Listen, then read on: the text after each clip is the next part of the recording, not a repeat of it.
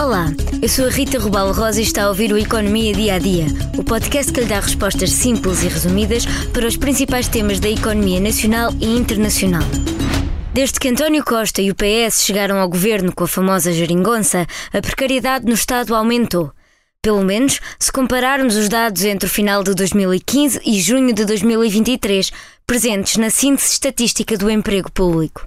Já por duas vezes o governo declarou ter como objetivo combater a precariedade no país, com as alterações ao Código do Trabalho, primeiro em 2019 e depois em 2023.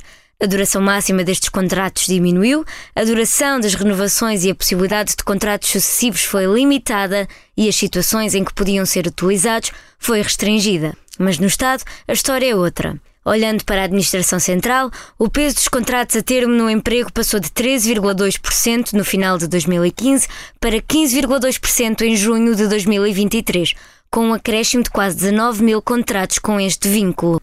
Por sua vez, na administração pública, o número de contratos a termo aumentou em 22 mil, tendo atingido um peso de 12,5% recentemente. No final de 2015, o peso nem chegava aos 11%. Mas a precariedade não tem vindo a crescer de forma linear desde que António Costa chegou ao líder do Executivo. A incidência dos contratos a termo começou por aumentar em 2016, seguindo-se uma redução a partir de 2017, que se estendeu até 2019. Foi precisamente em 2017 que o governo, com a pressão dos parceiros à esquerda, avançou com o programa de regularização extraordinária dos vínculos precários na administração pública. Contudo, a pandemia veio inverter a tendência de redução e em 2020 o peso dos contratos precários no emprego público aumentou de forma expressiva. No final de 2022, parecíamos estar de volta ao bom caminho, mas os dados do primeiro semestre deste ano indicam um novo agravamento da precariedade no emprego público. O Ministério da Presidência do Conselho de Ministros, que agora tutela a administração pública, lembra que durante a pandemia registrou-se um aumento do número de contratos a termo para dar resposta urgente aos impactos da crise sanitária, essencialmente nos setores da saúde e educação. O governo sublinha ainda que, no mesmo período, houve também um aumento dos contratos a tempo indeterminado e que, no segundo trimestre deste ano, até houve uma queda homóloga nos contratos a termo.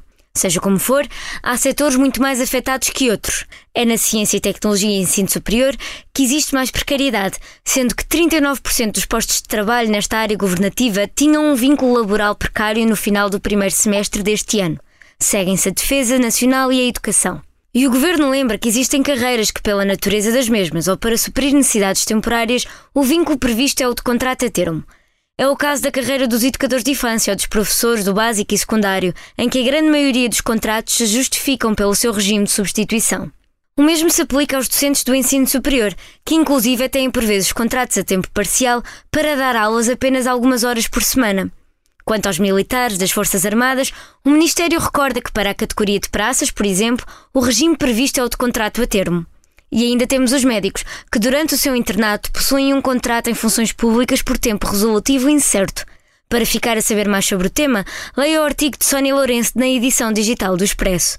Chegamos agora ao fim deste episódio do Economia Dia a Dia, mas antes da despedida, convido a ouvir o mais recente episódio do Futuro do Futuro, do jornalista Hugo Seneca, que tem como convidada Maria do Céu Patrão Neves, presidente do Conselho Nacional para as Ciências da Vida, que analisa a lei da morte medicamente assistida e deixa o seu alerta para as alterações previstas para a gestação de substituição. Obrigada por estar desse lado.